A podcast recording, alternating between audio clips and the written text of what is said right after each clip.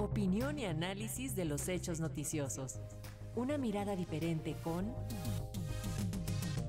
Humberto Musacchio. Y en medio de este escenario político electoral surgió un grupo que aglutina figuras disímbolas como Cuauhtémoc Cárdenas, Francisco Labastida y el rector de la UNAM, José Narro, quienes en el documento Punto de Partida anuncian que trabajarán juntos en un proyecto de nación. Acerca de este grupo nos comenta hoy el periodista Humberto Musaquio, a quien saludamos como siempre con mucho gusto a través de nuestra plataforma digital. Humberto, ¿alguna vez imaginaste estas figuras trabajando juntas? ¿Qué nos dices? No, nunca. Buenas tardes. Efectivamente, el próximo lunes se presenta en el World Trade Center el proyecto que anima a los integrantes del grupo Punto de Partida. Ese es el nombre como el de una revista literaria de la UNAM. Ese grupo está encabezado por políticos ampliamente conocidos, como los que menciona Lénica, Francisco Labastida, Cuauhtémoc Cárdenas, José Narro Robles, ex rector de la UNAM, Diego Valadez, que es una figura muy conocida, exministro de la Suprema Corte, o Clara Hussitman, quien fue directora general del Instituto Nacional del Consumidor, del Registro Federal Electoral y secretaria de Desarrollo Social del Distrito Federal, todavía no era Ciudad de México. Lamentablemente en el grupo se incluye a Francisco Barnés de Castro, eh, quien atropelló alegremente la constitución al imponer cuotas en la UNAM, de la que fue un efímero y fracasado rector, pues ocasionó la más prolongada huelga que haya tenido la institución.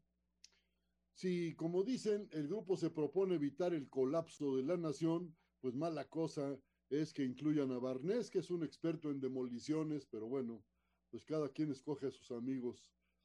Entrevistado por Leticia Robles de la Rosa, reportera de Excelsior, Francisco Labastida advierte que los integrantes de punto de partida no andan en busca de cargos públicos ni se proponen actuar con los partidos políticos, sino que más allá de filias y fobias ideológicas, buscan rescatar al país del progresivo deterioro que vive, porque él y sus compañeros no están de acuerdo con muchas cosas que se están haciendo en el gobierno y pretenden demostrar que algunas de esas cosas no están dando resultados. Pues bien, pero como sabemos, los grandes problemas nacionales se resuelven desde el poder y eso implica la participación en política y esta se realiza mediante los partidos.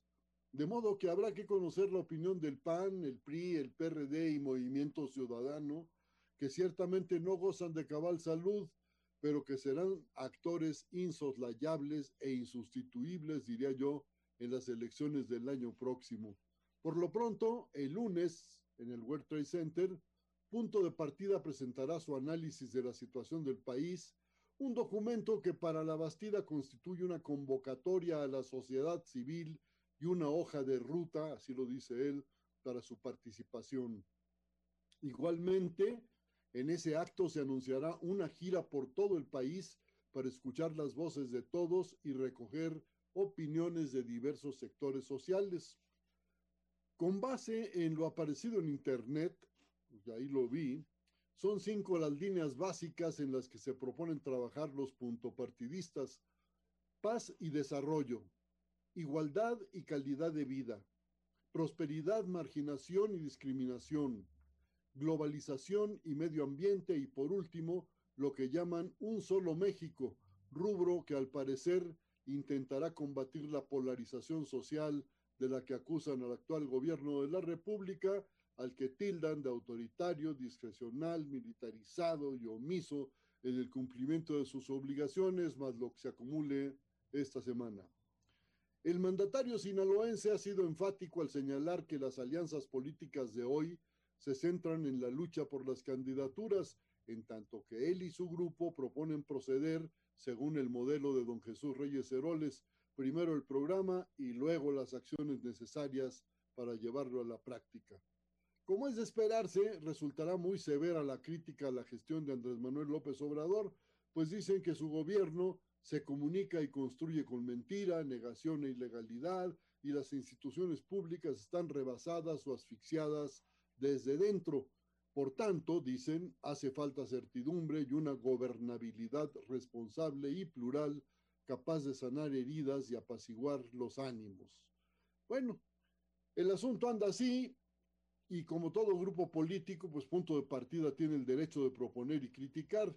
Falta ver cómo recibe esos cómo reciben esos planteamientos los partidos de oposición y sobre todo habrá que conocer la opinión que le merecen a López Obrador, tanto los planteamientos como los personajes de punto de partida y las opiniones que expresan. Y yo diría que para la democracia es bueno que surjan más grupos y pues indudablemente que esto se pone bueno para las elecciones del 2024 se está poniendo buenísimo, Humberto, con el primer bloque con el que entramos. Ya veremos cuál va a ser la incidencia que logra este grupo en la vida política electoral para los próximos meses.